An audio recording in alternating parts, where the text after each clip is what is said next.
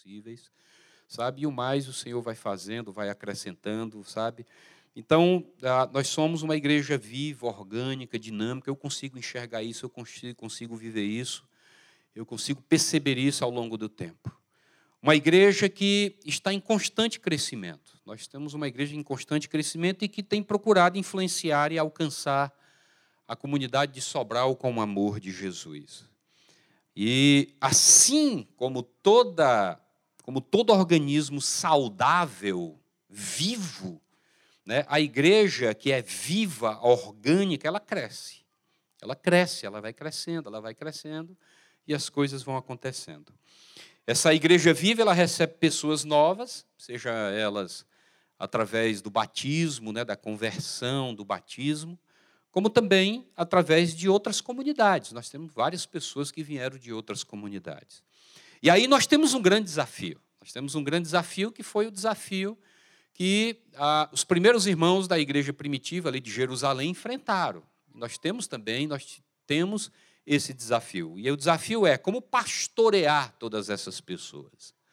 Como é possível cuidar de muitas pessoas ao mesmo tempo.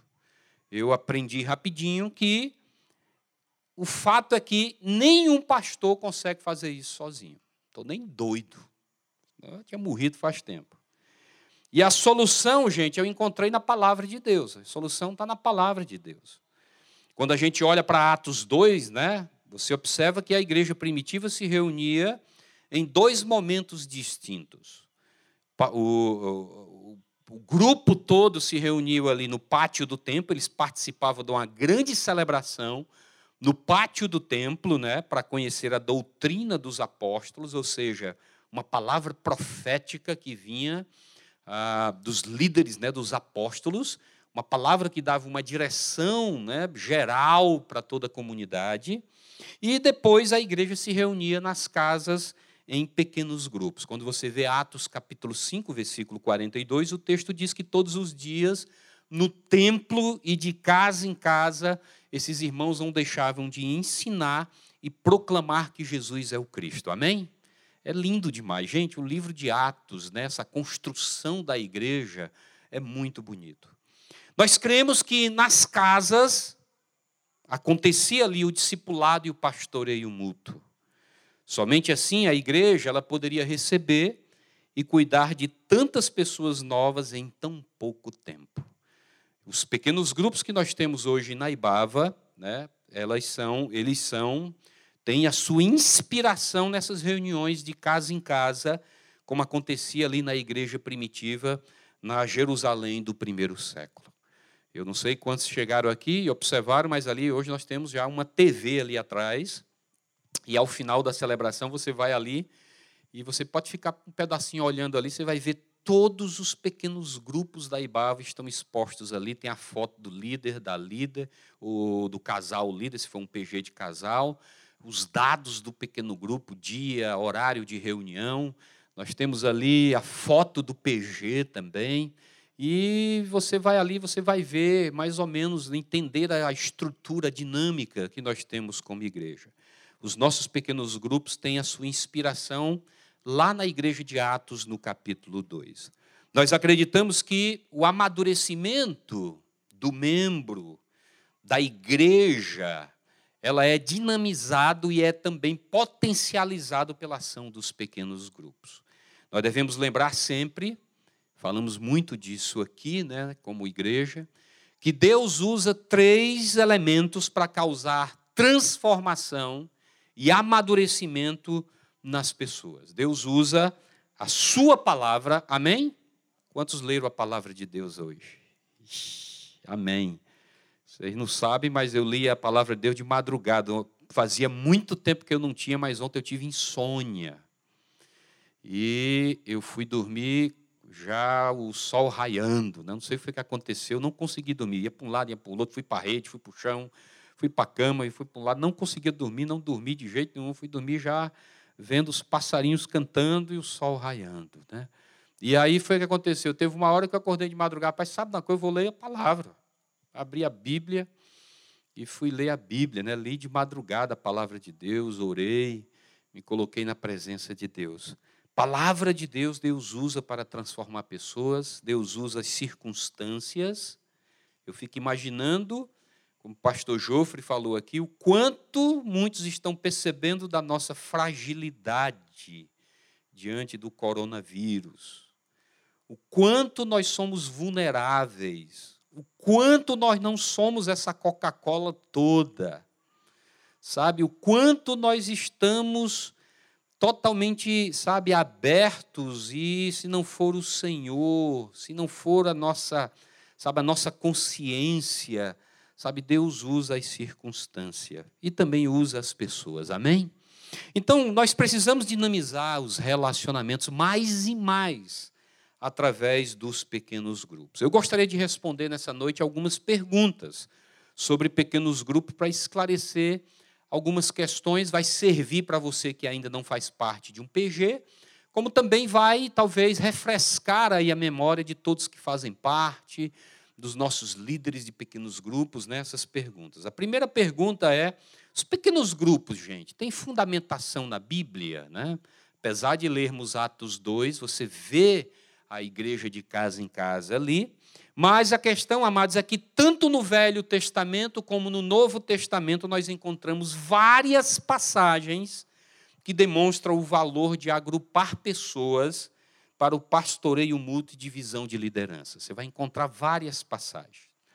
Um dos textos clássicos do Antigo Testamento é Êxodo capítulo 18, Conselho de Jetro. Acompanha comigo aí. Olha como é interessante essa história, essa passagem. Tenho certeza que muitos já, leram, outros não, e agora você vai ler comigo, você vai ver aí comigo. Jetro, né, era sogro de Moisés. Moisés está ali ah, no deserto, conduzindo muita gente, e o texto fala que no dia seguinte Moisés assentou-se para julgar as questões do povo. Um líder um líder levantado por Deus, um grande homem de Deus, que julgava todas as questões do povo de Israel, do povo hebreu. E este permaneceu em pé diante dele desde a manhã até o cair da tarde. Tu imagina só a situação. Tu imagina só o pastor Márcio em pé aqui num domingo de tarde e faz uma fila aqui com vocês e eu começo a julgar as questões de vocês. Cada um vem, tem uma questão, tem um problema, uma dificuldade, e eu tenho que parar, escutar e julgar as questões de vocês, orientar, exortar. Você imagine que Moisés estava fazendo isso. E aí o texto fala que quando o seu sogro viu tudo que ele estava fazendo pelo povo, disse: O que, é que você está fazendo, camarada? Você é doido. Você é um maluco. Porque só você se assenta para julgar, e todo este povo espera em pé Desde amanhã até o cair da tarde? Pergunta Jetro. Moisés lhe respondeu: O povo me procura para que eu consulte a Deus. E toda vez que alguém tem uma questão, esta me é trazida e eu decido entre as partes e ensino-lhes os decretos e leis de Deus. E aí respondeu o sogro de Moisés: O que você está fazendo não é bom. Você está fazendo, olha que discernimento que o camarada teve. Não é bom o que você está fazendo. Você e o seu povo ficarão esgotados, pois essa tarefa lhe é pesada demais. Você não pode executá-la sozinho. Agora ouça-me, Moisés. Eu lhe darei um conselho e que Deus esteja com você. Seja você sim o representante do povo diante de Deus e leve a Deus as suas questões. Oriente-os quanto aos decretos e leis, mostrando-lhes como devem viver e que devem fazer. Mas escolha dentre todo o povo homens capazes, tementes a Deus, dignos de confiança e inimigos de ganho desonesto. Estabeleça-os como chefes de mil, de cem, de cinquenta e de dez. Eles estarão sempre à disposição do povo para julgar as questões. Trarão você apenas as questões difíceis, as mais simples decidirão sozinho. Isso tornará mais leve o seu fardo, porque eles o dividirão com você. Se você assim fizer, e se assim Deus ordenar, você será capaz de suportar as dificuldades e todo este povo voltará para casa satisfeito. Amém? Gente, que coisa, né? Esse texto, né, quando eu leio esse texto, todas as vezes, ele me mostra como é fácil para o pastor, para o líder, cair na armadilha da centralização da liderança, do poder e do cuidado do rebanho. Eu observo aqui um erro comum entre os pastores de hoje. Eu eu estou falando aqui de uma coisa que eu gosto muito de falar, que é sobre pequenos grupos. Aliás, eu sou especialista em pequenos grupos para a glória de Deus. Eu fiz curso, meus trabalhos de conclusão do mestrado que eu fiz em 2007 foi era sobre o tema foi sobre isso. Eu rodei quase esse Brasil inteiro, não foi mesmo, falando sobre pequenos grupos, dando seminários.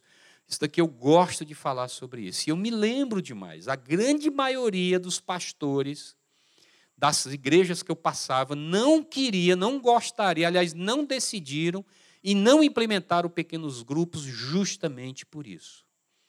Porque os camaradas eles caíam na armadilha da centralização da liderança e do poder. Os camaradas diziam, rapaz, de jeito nenhum, eu tenho medo de perder, de alguém dividir a igreja. Nós temos um líder de PG aqui, que ele, que ele está, você vai ver a foto ali, é uma congregação, tem 17 casais. Está totalmente fora, você está entendendo? Mas é porque ele vai multiplicar já já. Eu estou com medo já já dele ir embora com essa turma aí. Eu acho que ele está tá rodando a sacolinha lá, tirando oferta lá. Sabe? Tem gente que tem medo, tem medo nada, sabe por quê? Porque eu conheço o coração do cara. Esse cara senta comigo. A gente caminha juntos. Os caras têm medo, os líderes de pequenos, os líderes de, os pastores, líderes de igreja tinham medo porque não queria investir, caminhar juntos, sabe? Investir na liderança. Quando eu olho para esse texto, eu observo aqui um erro comum dos pastores de hoje. É algo que eu gosto de chamar da síndrome do super-homem. Pastores que agem como se fossem pessoas com poderes extraordinários. Você está é doido, tenho nada. Eu estou toda cheia de dor, gente. Sabe? Frequentemente os pastores pensam que podem cuidar sozinhos de todas as necessidades de seus liderados. E o resultado, o resultado, sabe qual é o resultado? O resultado é que as pessoas não têm o cuidado pastoral, pastoral adequado e os pastores ficam estafados, exaustos e poucos frutos, e com poucos frutos. A igreja de pequenos grupos, como é o caso aqui da Ibava, desenvolve, capacita uma liderança para que o cuidado pastoral seja dividido entre líderes capacitados para tal tarefa. Líderes que sabem cuidar de pessoas. Líderes que sabem cuidar, que sabem caminhar com pessoas. Em Atos, no capítulo 6, é um outro grande exemplo, ali na divisão de cuidado da igreja. A escolha dos diáconos. O texto fala que naqueles dias, crescendo o número de discípulos judeus de fala grega, entre eles queixaram-se dos judeus de fala hebraica, porque suas viúvas estavam sendo esquecidas na distribuição diária de alimento. Os doze se reuniram com todos os discípulos e disseram: Não é certo negligenciarmos o ministério da palavra de Deus a fim de servir às mesas. Irmãos, escolham entre vocês sete homens de bom testemunho, cheios do Espírito Santo e de sabedoria. Passaremos a eles essa tarefa e nos dedicaremos à oração e ao ministério da palavra. E aqui cabe uma pequena reflexão rápida né, sobre o verdadeiro papel dos diáconos. Você vê no texto que os camaradas foram escolhidos para servir as mesas, mas não é bem isso. A ideia original da palavra diaconia, do diácono. Ao contrário do que muitos ensinam e até aplicam dentro das suas igrejas, eles não foram escolhidos prioritariamente para administrar coisas. Em muitas denominações, em muitas congregações, o diácono é aquele que serve a ceia do Senhor, ele anda com os elementos, ele é simplesmente um camarada de fazer, de, de, de, de, servir, sabe? De servir as, a mesa mesmo, sabe? A questão, amados, é que o termo diácono é um termo que vem do grego antigo, diácovos, encontrado cerca de 30 vezes no Novo Testamento e quer dizer ministro, quer dizer ajudante. E nós temos algumas palavras semelhantes nas Escrituras, como diaconia, que é ministério, ou diaconato, ou diaconeu, que é servir ou ministrar. Então, esse é um ministério de origem apostólica, conforme Atos 6. E a característica desse ministério, a característica principal dele, é ser ajudante dos líderes. Hoje, pastores de uma igreja particular, como essa daqui, sabe? Onde muitas vezes, até esses camaradas diáconos, líderes de pequenos grupos, eles podem ser aspirantes, futuros pastores dessa comunidade. É assim que funciona. A principal tarefa dos primeiros diáconos era cuidar de pessoas. O principal trabalho não era administrativo, mas sim pastoral. Embora, no caso aqui, fossem escolhidos por causa da má distribuição dos alimentos, o verdadeiro problema era, na verdade, uma discriminação pelos cristãos de cultura grega em relação aos cristãos de cultura judaica. O problema era esse, era um problema de relacionamento. E eles foram escolhidos para acabar com essas brigas e murmurações que estavam acontecendo ali na igreja de Jesus. Então fica claro aqui que nessa passagem que os diáconos, ou seja, os líderes, precisam ser pessoas capazes de cuidar, de pastorear outras pessoas. Aqui na Ibava nós definimos que caráter, compromisso, caráter cristão, compromisso e capacidade, nós definimos como as qualificações mínimas para qualquer pessoa que almeja qualquer posicionamento de liderança nessa comunidade. Nós olhamos para isso daqui: caráter, compromisso e capacidade. Não precisa que você esteja 100% nisso daqui, mas que você esteja com o coração inclinado a crescer nisso daqui, em caráter cristão, sabe? em compromisso com a igreja de Jesus e que você esteja crescendo na graça e no conhecimento de Deus. O texto acima mostra como as demandas, sabe, como a demanda das necessidades das pessoas na igreja pode levar os pastores a tirarem o foco do seu ministério primário para atender às carências dos membros. Se os apóstolos, só para vocês terem uma ideia, gente, isso daqui é tão interessante, esse Atos 6, porque se, é, foi chave esse negócio aqui, essa escolha desses diáconos, desses líderes. Se os apóstolos tivessem tentado resolver todos os problemas da nova igreja, ela jamais alcançaria o mundo.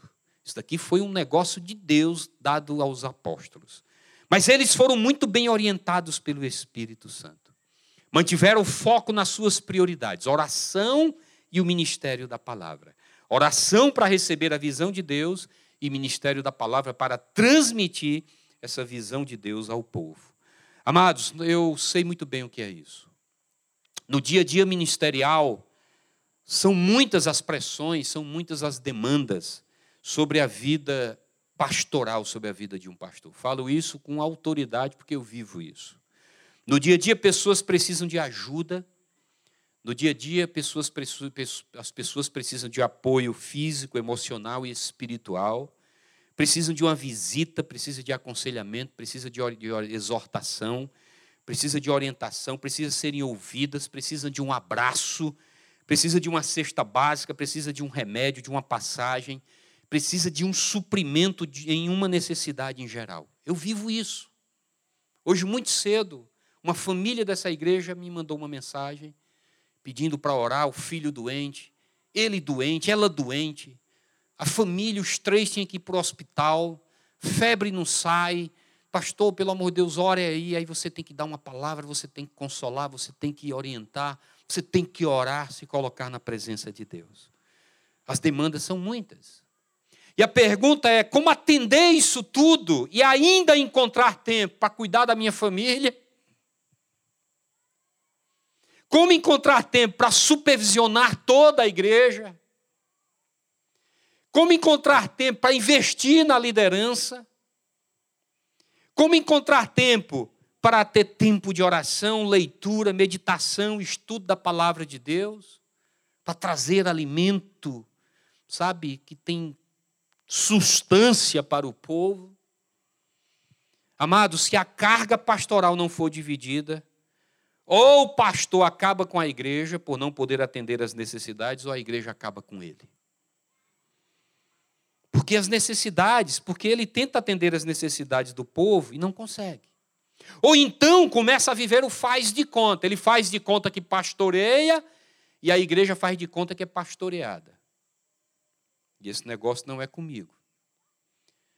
Amados, muitos pastores têm perdido a saúde, têm arruinado as suas famílias, têm ficado frustrados com o pouco crescimento de suas igrejas, simplesmente porque tentam suprir todas as necessidades de todas as pessoas e não conseguem. A solução bíblica é a multiplicação da liderança. Amém? Um princípio básico na formação dos pequenos grupos. Atos 2, o texto que nós lemos no início, é o principal texto para a afirmação da fundamentação bíblica dos pequenos grupos. Você vê ali, conforme o texto, você vê claramente né, as duas reuniões distintas feitas pela igreja de Jesus. Reuniu-se todos os dias no pátio do templo.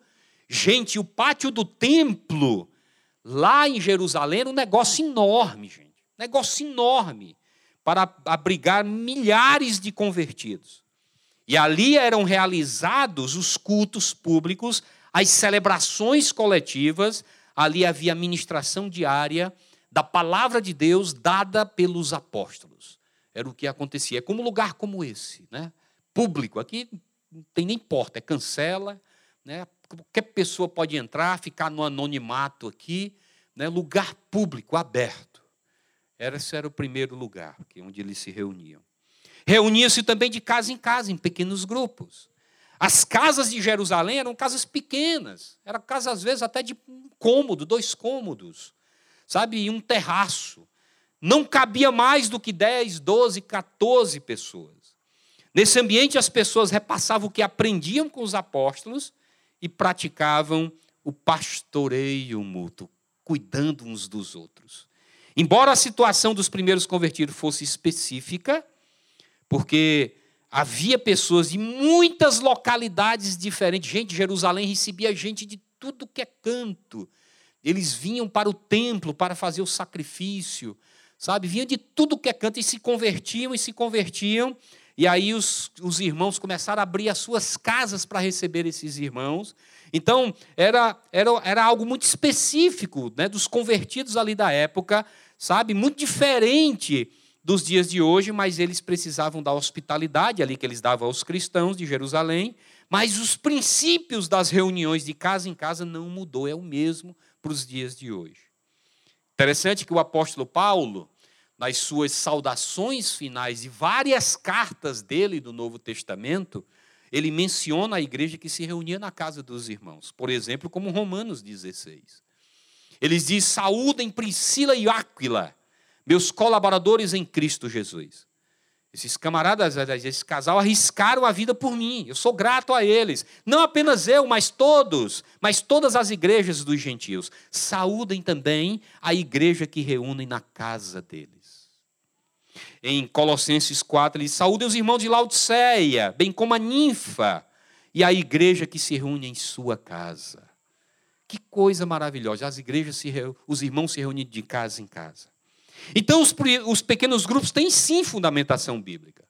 Esse negócio não é criação da Ibava, não é criação da Assembleia de Deus, dos presbiterianos, sabe, do, dos assembleianos, não é criação de denominação nenhuma, de igreja nenhuma, é algo que nasceu no coração de Deus para o cuidado da sua igreja. Amém?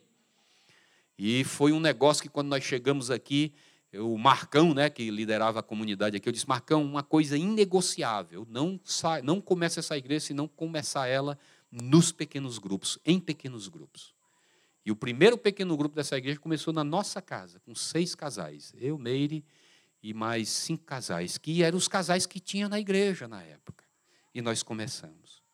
E aí vem uma segunda pergunta, né? Quais são os principais impactos que os pequenos grupos têm causado nessa comunidade, na Ibava?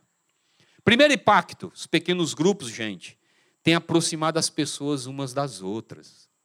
Vocês imaginem que é impossível a gente viver os mandamentos recíprocos nesse ambiente aqui. É impossível aconselhar uns aos outros, é impossível levar as cargas uns dos outros, é impossível perdoar, é imposs... sabe, é impossível. É impossível, porque se uns, uns só se encontram com os outros no meio de uma multidão como essa, onde mal dá tempo de responder um tudo na paz, meu irmão. E agora ninguém pode mais nem dar a mão, abraçar, agora é. Né? E aí, meu irmão? É o máximo que a gente pode fazer aqui. Os pequenos grupos têm aproximado as pessoas umas das outras nessa comunidade. Uma um outro impacto: pequenos grupos têm sido verdadeiras salas de partos para novos cristãos. Sabe por quê? Porque a evangelização ela tem sido mais completa e concreta através dos relacionamentos pessoais dentro do pequeno grupo. Dentro do pequeno grupo, as pessoas têm iniciado o seu contato com o evangelho não apenas ouvindo uma pregação como eu estou fazendo aqui, mas, acima de tudo, principalmente vendo o evangelho funcionar na vida dos irmãos com quem convivem dentro do PG. É maravilhoso, né? Amém? Os pequenos grupos têm, têm, têm sido verdadeiras salas de partos para novos cristãos. Terceiro impacto: os pequenos grupos têm sido verdadeiras salas de partos, sabe para quê, gente? Para novos líderes. Quantos líderes aqui nunca imaginaram, nunca imaginaram que seria líder, que teria o perfil de liderança?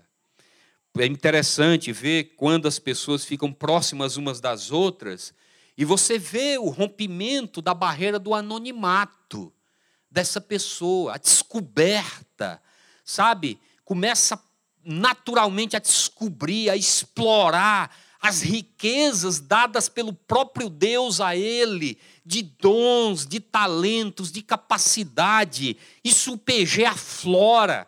Dons espirituais, talentos, experiências de vida, recursos financeiros, oportunidades. E o cara se descobre: puxa, eu nunca imaginei que eu teria uma capacidade de se tornar um líder de um PG, um facilitador, uma referência para alguém. Os pequenos grupos têm acontecido isso. Foi assim que aconteceu na minha vida. É assim que tem acontecido na vida de muitos aqui nessa comunidade. Quarto impacto: os pequenos grupos têm ampliado os limites do cuidado do rebanho. Amados, muitos dos problemas do rebanho têm sido resolvidos lá no PG, com desabafo, com oração, aconselhamento mútuo, troca de experiência, exortações amorosas, que tem acontecido nos relacionamentos entre os irmãos dentro do pequeno grupo. E aí, quando chega para mim, que de vez em quando chega, quando chega para mim, é o princípio de Jetro, lá em Êxodo 18. Quando chega para mim é porque não deu para resolver no PG. Pastor, está aqui. Não dá. Nós estamos entregando essa pessoa, nós estamos entregando esse casal, porque realmente não tem dado para a gente cuidar, não dá mais. Nós fizemos tudo que poderíamos para cuidar, mas aí não dá. Então, os pequenos grupos têm ampliado os limites do cuidado do rebanho. Outro impacto: os pequenos grupos têm facilitado o ensino e aprendizado na igreja, nos grandes ajuntamentos, como aqui na grande congregação, como num acampamento, num retiro, como num seminário, né? A Bíblia normalmente ela é generalizada, mas lá no PG ela é muito particularizada. Porque você diz algo, você está passando por algo, um irmão abre uma palavra, o irmão diz, sabe, um versículo, o irmão particulariza as escrituras na sua vida para aquele momento que você está vivendo, sabe, passando e necessitando. Quando você reúne poucas pessoas, coloca a palavra de Deus em suas mãos, meus amados, não tem jeito, isso gera um ambiente, sabe, a ocasião ideal, oportuna, propícia para que todos contribuam com seus conhecimentos, testemunhos e compartilhem suas dúvidas de tal maneira que a palavra de Deus possa aplicar-se à situação específica que cada membro, cada participante está passando ali no seu pequeno grupo. Amém? É assim que a gente tem visto e tem funcionado. E o último impacto é que pequenos grupos têm viabilizado a concretização do amor fraternal. Nas grandes reuniões, como aqui, né? É, a gente diz, ei, meu amado, eu te amo, né? A Jéssica queria que a gente se abraçasse. Não dá não, Jéssica, porque nós estamos nós estamos nós estamos no tempo, como é que é aquele livro lá do menino lá? Amor no tempo do, do, do, do da cólera, né? Nós estamos no amor no tempo do, coro, do corona, né? Então, é, não dá, mas sabe, se a gente dá um abraço de meu irmão, eu te amo em Cristo Jesus. Aqui é o máximo que a gente pode fazer. Né? Deus te abençoe, meu irmão, eu te amo em Cristo Jesus. É o máximo. Nos grupos pequenos, não. No PG eu digo, meu irmão, eu te amo em Cristo Jesus. Mas eu te amo, eu te amo, mas eu posso levar você a um hospital. Eu posso cuidar do teu filho enquanto você está resolvendo seu problema. Eu te amo, mas eu posso suprir sua necessidade que você está tendo agora. Eu te amo, mas nós, como PG, podemos pagar a sua conta de luz enquanto você está desempregado. Eu te amo, mas nós podemos suprir sua casa com uma cesta básica, com alimentos que você esteja necessitando. O pequeno grupo faz isso. Isso é o amor fraternal. Amém? Os pequenos grupos viabilizam a concretização do amor fraternal. Então, o impacto que esse negócio chamado pequenos grupos tem causado na Ibava é impressionante. A gente só escuta coisa boa. Porque, além de vivermos tudo isso que eu falei, desses impactos, leva também a termos uma igreja alinhada e focada na missão de amar a Deus, amar uns aos outros e servir ao próximo. A nossa missão ela está, sabe, ela está protegida. A nossa missão ela está guardada. Ela está blindada através dos pequenos grupos. Então essa é a segunda pergunta. Quais são os valores inegociáveis dos pequenos grupos na Ibava? Né? Eu separei aqui alguns valores, né? E os pequenos grupos da IBAV eles são protegidos e agem de acordo com alguns valores. São vários, né? Mas eu quero mencionar o que eu chamo de valores inegociáveis na vida de um PG. A primeira, primeiro valor, né? Eu chamo de afirmação. Gente, o PG é o ambiente ideal no qual os membros do PG afirmam, encorajam uns aos outros, edificam-se mutuamente em Cristo e ajudam um ao outro a crescer. Amém? Você incentiva, vamos lá, meu irmão, vamos lá. Puxa, vamos lá, meu irmão, vamos, vamos, vamos. Você você encoraja, você afirma, edifica ali a vida do irmão. Um outro, um outro valor é a disponibilidade, né? PG é o lugar onde os membros do grupo e seus recursos devem ficar disponíveis para ajudar, disponíveis para ajudar o próximo. O tempo, a atenção, o discernimento, né? a vida, sabe, recursos materiais, tudo isso tem que ficar disponível, a fim de ajudar as necessidades, sabe, e a gente procurar servir um ao outro. Amém? É lugar, é lugar de disponibilidade. Um outro valor, oração. PG é lugar de oração. E oração tem que ser priorizado no pequeno grupo. É priorizado no PG. O PG que se reúne diante de Deus para orar uns pelos outros, louvar, pedir a Deus, sabe? Pedir a Deus, confessar, agradecer ao Senhor por tudo. Sabe? É um PG que cresce espiritualmente. A oração encoraja os membros do PG a serem humildes, sabendo que tudo vem de Deus. É um outro valor. E nós temos também o valor da transparência, né? É lugar, PG é lugar de honestidade. E isso torna mais fácil a comunicação dos sentimentos, lutas, alegrias, tristezas. Alcançar a meta de se ter um relacionamento autêntico começa quando nós somos transparentes um com o outro. Gente, nós temos que ser honestos uns com os outros, né? Transparentes. E aí tem o valor da segurança, né? Pequeno grupo é lugar de segurança e confidência que vai promovendo essa transparência. Quando a pessoa encontra um lugar, um lugar, sabe, seguro, um lugar de confidência. Essa coisa vai naturalmente desenvolvendo a transparência, onde todos ali, segurança é onde todos assumem o compromisso de que de que seja o que for que tenha sido compartilhado, dito dentro dos limites do PG, não será repetido em nenhum outro lugar. Amém? Isso daí, gente, é inegociável. Líderes de pequenos grupos, não abra mão disso. Relembre o PG, não pode sair dali. Não pode sair dali. Por quê? Porque senão você começa a gerar a fofoca gospel. Você começa já a quebrar a confiança dos irmãos. E aí também nós temos a cobrança, né? Pequeno grupo é lugar de prestação de contas, da vida. Ei, onde é que você estava, cara? O que é que você está fazendo, meu irmão? Como é que você está? Né? Como é que está a sua vida?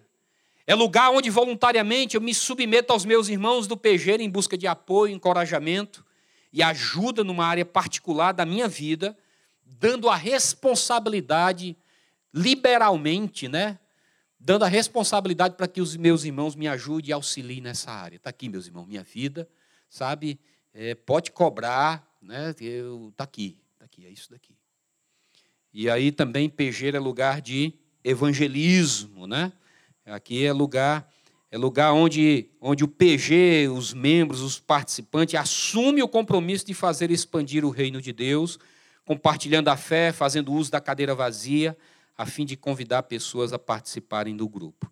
E aí vem o último, a última, a, o último valor, né? que é a multiplicação, que muitos que participam de PG não gostam. Né? Pastor, de jeito nenhum, esperneia, briga. É tão bom que não querem multiplicar. A questão, amados, que PG é lugar de crescer e de multiplicar, é lugar para crescer e multiplicar. E a maior alegria de um PG, de um pequeno grupo, é dar a luz a um novo grupo. Porque o que foi que eu falei no início? Tudo que é vivo, dinâmico e orgânico, ele cresce e se multiplica. Se um pequeno grupo não cresce e não, e não multiplica, tem alguma coisa errada. Tem alguma coisa doente. Então, isso vai capacitar o PG, a multiplicação, a desempenhar a visão do reino de Deus se expandindo e dando a oportunidade de ver mais pessoas ligadas à igreja de Jesus, crescendo em um relacionamento com Cristo Jesus. Amém? Eu sempre gosto, eu sempre gosto de fazer a pergunta quando alguém chega para mim, um casal, ou então uma pessoa diz, pastor, rapaz, não, multiplicar, não, esse negócio não é legal, não sei o que. Eu disse, meu amado, deixa eu dizer uma coisa para você. Se não tivesse uma cadeira vazia, um espaço no pequeno grupo que você está fazendo parte hoje, onde é que você estaria? Você tem que pensar no outro, né? Pensar no outro. Então, esses são os valores que nós não abrimos mão como igreja, como pequenos grupos. E aí vem a quarta e última pergunta: quais são os objetivos dos pequenos grupos na Ibava? Aqui eu já ensinei, já expliquei, quem fez treinamento sabe. Nós queremos isso daqui. Aperta aí, por favor. Nós queremos os objetivos dos pequenos grupos na Ibava, nós queremos, por favor, pode apertar. Nós queremos viver o valor da mutualidade pela prática dos mandamentos recíprocos. E é interessante porque mandamento recíproco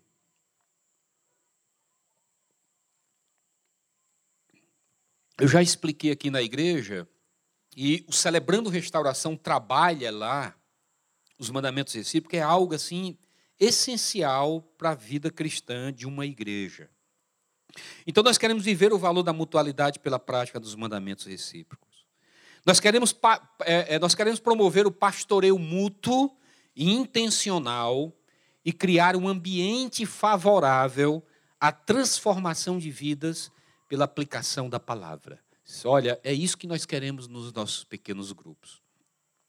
E a pergunta é, pastor, como é que nós podemos viver o valor da mutualidade pela prática dos mandamentos recíprocos? Primeira coisa, deixa eu definir o que é mutualidade.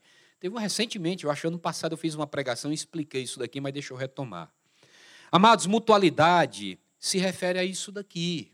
É o estilo de vida do crente em Cristo Jesus, baseado nesses mandamentos recíprocos do Novo Testamento é os uns aos outros. O que eu quero para mim, eu quero para o outro. O que eu quero viver, sabe, que o irmão viva comigo, eu quero também viver com ele. Mandamentos recíprocos do Novo Testamento, eles são, sabe, eles são coisas que os cristãos fazem uns aos outros e uns em favor dos, dos outros para externar o seu mútuo amor e unidade. Você quer ver o exemplo de Jesus em João 15? Jesus disse: O meu mandamento é este: Amem-se uns aos outros como eu os amei. Amém? Olha que coisa. Amem-se uns aos outros como eu os amei. No final do versículo, ele ainda diz o seguinte: eu não botei aí. Ninguém tem maior amor do que aquele que dá a sua vida pelos seus amigos, pelos seus irmãos. É o que Jesus está dizendo. Então, quando ele diz amem-se uns aos outros como eu os amei, ilustra bem o estilo de vida que nós chamamos de mutualidade. Que se baseia, portanto, na obediência a esses mandamentos recíprocos do Novo Testamento. Meu amado, quando. Coloca aí os mandamentos recíprocos. Quando a Bíblia diz que eu tenho que amar cordialmente uns aos outros com amor fraternal, eu tenho que viver isso. Obediência a esses mandamentos recíprocos. Isso é palavra de Deus, inegociável. Quando a Bíblia diz que eu não tenho que julgar o meu irmão, eu não tenho que julgar. Quando a Bíblia diz que acolher os meus irmãos uns aos outros, eu tenho que acolher.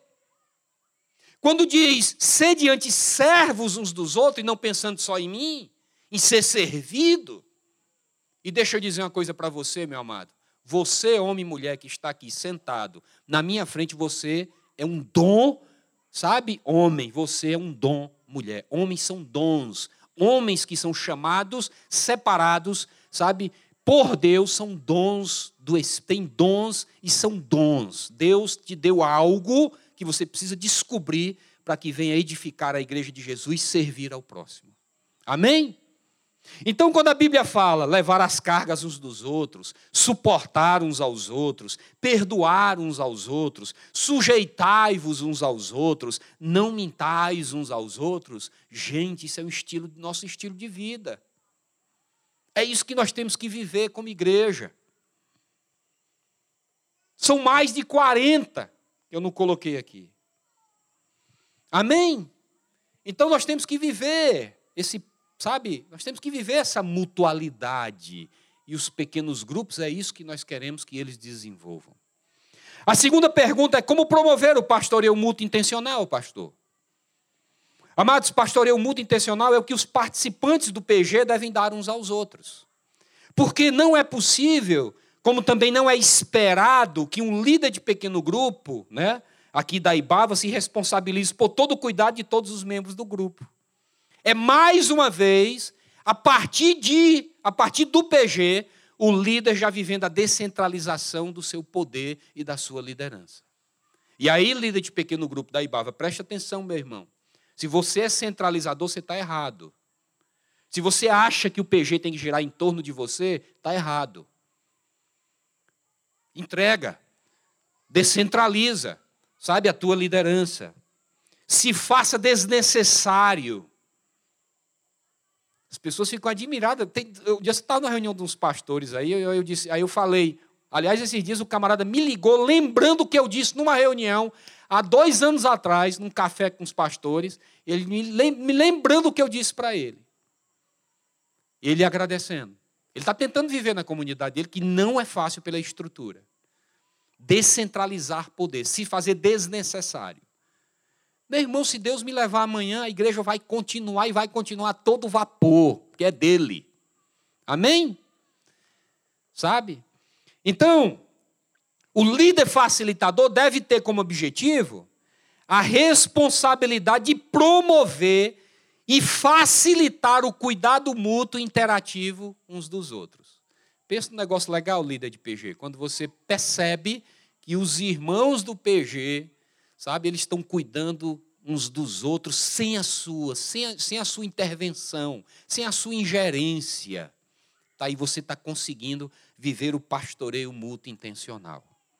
Esse tipo de cuidado desafia todos os participantes a se colocar à disposição uns aos outros para suprir de forma amorosa as necessidades que se façam necessárias na vida de cada um.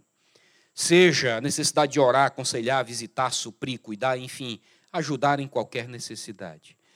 Tais cuidados nos capacitam a cumprir o mandamento de Gálatas 6,2, que diz que nós temos que levar as cargas uns dos outros e assim nós estamos cumprindo a lei de Cristo. Amém? Então é isso que nós queremos, nós queremos e temos procurado viver como igreja, sabe? Igreja, os pequenos grupos. Eu quero agora convidar todos os líderes de pequenos grupos aqui da Ibava a vir aqui à frente. Por favor, vem aqui. Quero convidar você a vir aqui à frente.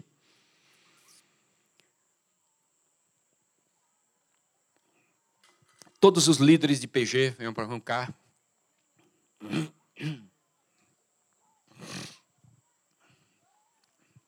Líderes de casais, líderes de jovens, líderes de adolescentes, líderes de mulheres. Isso, os casais. Legal. Glória a Deus. Hum? Deu choque? Não?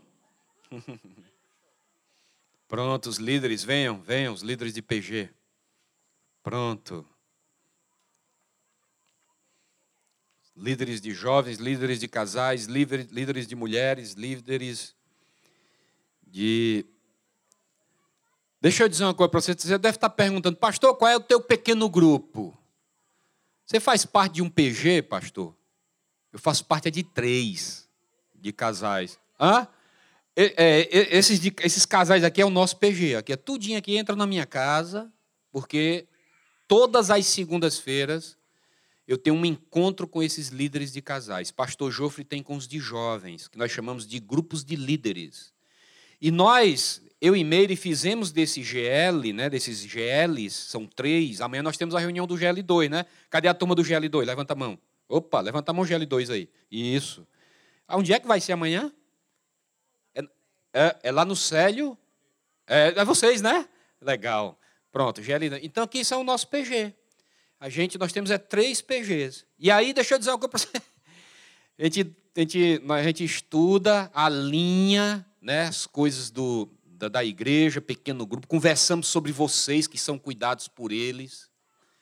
Sabe? Você pensa que, você pensa que eu não sei como é que está a tua vida? Eu sei, sem conversar contigo. Igual eles denunciam para mim. Eles são dedo duros comigo, viu? Eles contam para a gente. E aí eu oro por vocês, eu fico acompanhando à distância, fico checando com eles. E aí a gente depois tem um tempo nosso, né? Como é que está a tua vida, né, Léo, Lidiane? E aí, como é que estão? Tá tudo bem, né? Aqui, ó, isso aqui são debutantes, começaram agora esse ano, são novos líderes, né? Cadê outros ali? Cadê? Ó, é, o, o, o, o Kleberson e Rutinha, né? Célio e, Leda. Hã? Joelma e Erivaldo, né? São líderes novos que começaram esse ano de multiplicações que aconteceram. E aí a gente, né? Como é que tá a tua vida aí? Tá tudo bem? Tal, aí vai, vai. Aí às vezes para, né? De tem que conversar, alinhar, como fizemos esse dia, não foi, Léo Eliane?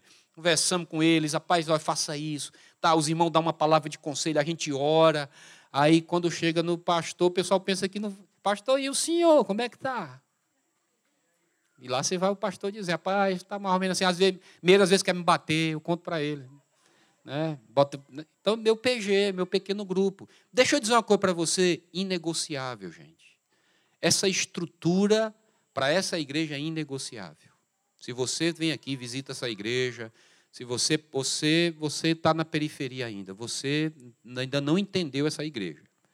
Aqui para a gente, esse, esse esses homens, essas mulheres de Deus, esses jovens líderes, sabe? Isso daqui é o cuidado da igreja, isso daqui é, é para a gente é a coisa mais essencial, importante. Só para vocês terem uma ideia, é tão sério que eu recebi um convite na estante para ir amanhã inauguração do negócio à noite. Meu irmão, não posso, porque eu tenho o meu grupo de líderes. Tenho o meu grupo de líderes. Para mim é prioridade para mim, para Meira, é prioridade o investimento na vida desses líderes de casais. Assim como do pastor Jofre com os jovens e adolescentes. Então, vocês estão vendo essa estrutura, esses homens e mulheres de Deus, líderes que são reconhecidos pela liderança, pelos pastores dessa igreja, certo? Tem autoridade diante de Deus e diante dessa liderança para pastorear vocês, cuidar de vocês, certo? De vez em quando eu fico dizendo para ele, puxa a orelha, fale sério, porque às vezes tem deles aqui que é, que é meio. Né? Mas, pastor, rapaz, é diferente quando o senhor fala. Não, é diferente sim, mas você tem autoridade diante de Deus, sabe, de exortar, de puxar a orelha, de trazer para o trilho. Se o camarada saiu do trilho, traz para o trilho, porque você tem autoridade diante de Deus e diante dessa igreja para cuidar, para pastorear, para exortar, sabe, para cuidar, amar, sabe? Seja lá quem for nessa comunidade. Amém? Então, eu queria mostrar essa estrutura para vocês, para que vocês entendam o que, que acontece de casa em casa. Aqui é de casa em casa. De casa em casa. Sabe? E aí, eu queria pedir que vocês estivessem orando por esses líderes. Que vocês reconhecessem. Que vocês se submetessem à liderança deles que vocês realmente valorizassem homens e mulheres é, é, é aqui? Ocupados, muito ocupados. E às vezes eu fico impressionado, me constrange certos irmãos, certas irmãs aqui que lideram pequenos grupos, de tantos afazeres, filhos, sabe, o casamento, trabalho, mas mesmo assim, muitos já pensaram em desistir. Mas a gente vai lá, conversa, fica aí, pai, fica mais um pouco, alinha aqui, né?